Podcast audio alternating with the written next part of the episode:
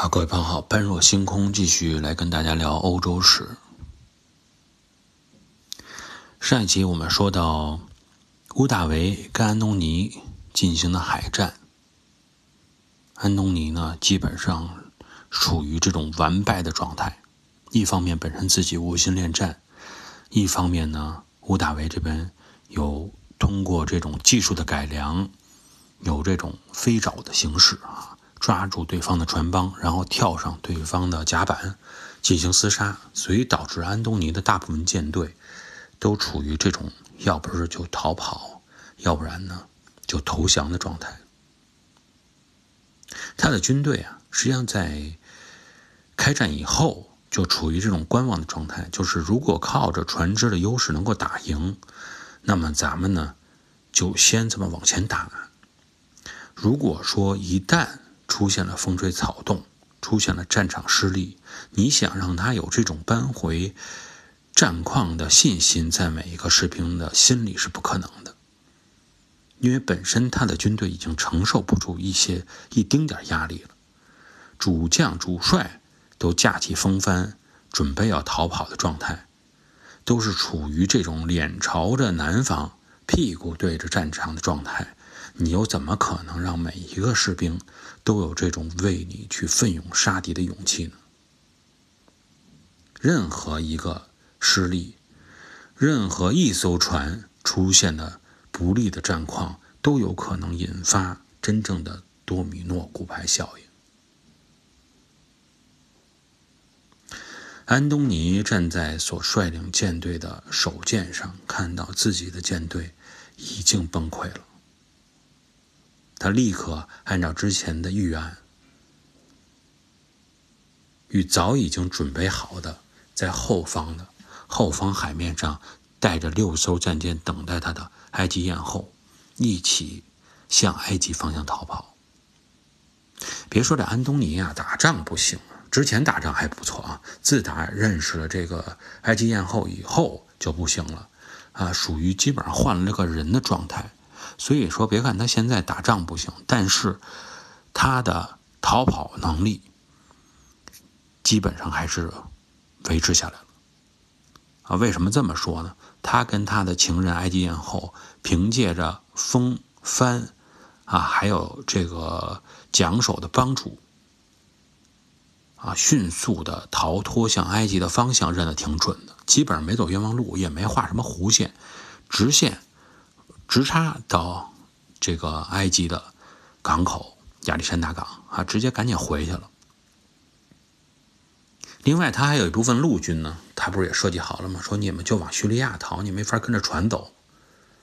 这部分陆军没有按照的他他的这个设想按计划行事，基本上就是听到了海战失利的消息以后啊，大部分都已经出现了哗变。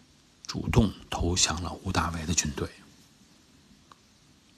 安东尼和埃及艳后逃回到埃及以后，应该说，即使是安东尼本人，他也觉得吴大维呀不杀过来的可能性不大了。凭借这块地方，我去绝处逢生，啊，这个死里偷生的可能性是非常之小。公元前三十年的八月，那么乌大维率领的军队攻入了埃及。安东尼和埃及艳后先后自杀身亡。我们这里为什么说一个先后的概念？就是在这块有这么一个传说和历史事件记载的都不同的地方。最主要的一种传说和说法大概是这样。这埃及艳后啊，她没有跟安东尼直接去这种呃，算是情侣之间的那种殉葬吧也好，还是说共同自杀也好，这些埃及艳后先去找安东尼，说这个吴大维已经进来了，我们已经没活路了，要不然咱俩自杀吧。安东尼呢，当然也对这个生命还是比较珍惜的嘛，说。不能自杀，在抗击我要死也死在战场上。这时候还显露出一丝曾经当过将领的勇气。但是埃及艳后是个聪明人，他知道，啊，你只身杀出去也是死，啊，就是怎么着都没活路了。于是呢，他想能不能啊把安东尼给献出去，然后自己保条活命。那怎么把安东尼献出去呢？那么大个的人他也绑不动，啊，也治不服的。他就先在自己的后宫里装了一次死，然后让他的这个 服侍也好啊，去找这安东尼，说埃及艳后啊自杀了，还给你留了个东西。安东尼呢是对这个埃及艳后非常之喜欢啊，情深意切。看到了埃及艳后写的诀别书以后，就基本上属于精神突然间崩溃的状态。直接一把这个呃利刃刺入心脏，坐在宝座上自杀了。当埃及艳后知道了安东尼听到了他的死讯而自杀，为了爱情而殉身的这种情况下，也是非常的感动。没想到安东尼能够这样做，虽然他设这个计谋就是想让他因为爱情而去呃自杀。但是他没想到他会如此之干净利索，啊，对自己用情之如此之深，所以跟他的尸体还并排坐了很久。但最终埃及艳后也没有下定决心，能够将已经拔出来的匕首对准自己胸膛的匕首刺进去，还是相对来说比较惜命的。后来又有传说说，这个埃及艳后啊，当时是年龄已经三十九岁了嘛，但还是属于那种，嗯，有比较有吸引力啊，嗯，有风风韵的那种女人，所以在绝望之前还曾经尝试勾引过乌大维。当时乌大维三十三岁，但没成功。乌大维这人不是聪明吗？啊。我父亲凯撒也跟过你，然后这个他我父亲的手下也跟过你，然后我再被你勾引，到我这儿应该不太可能性，可能性不太大了。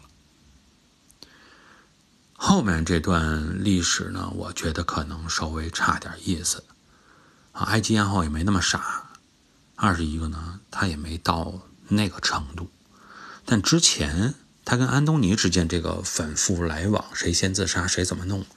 很有可能，嗯，在这块呢，我觉得还是应该多说几句啊。就是我们在历史上看到有一些史学家或者评论家对埃及艳后的这种做法呀，之前跟了凯撒，跟了安东尼，跟了包括凯撒的部下也有可能发生问题，甚至于小凯撒是不是凯撒的亲生血统都有问题。以至于最后安东尼自杀的时候，他骗安东尼，啊，他没跟着自杀，还有这种求生的欲望，所以他不是一个忠贞烈性女子，对他进行讨伐。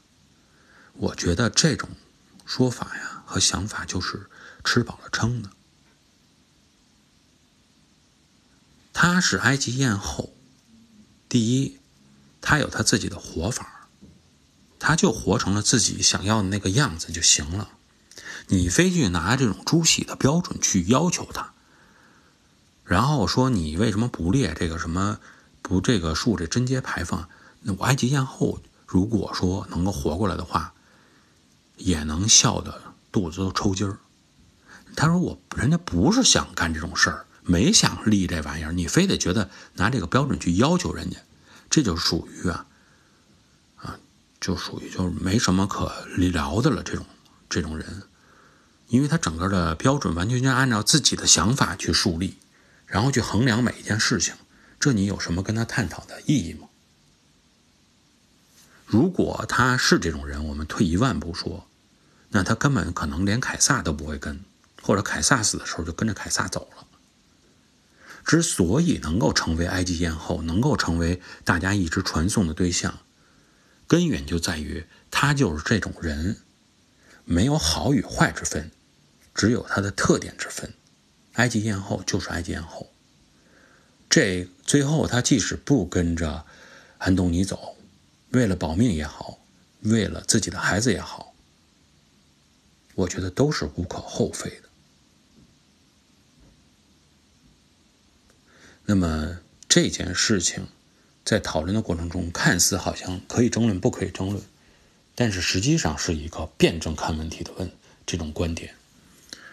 你能不能辩证的看一件事情，客观的看一件事情，而不是什么都以自己来出发，自己的标准来审视的话，那么你可以在整个观察能力上提高很高一个水平。好吧，今天呢就跟大家先聊到这里，感谢各位的收听，我们下期节目再见。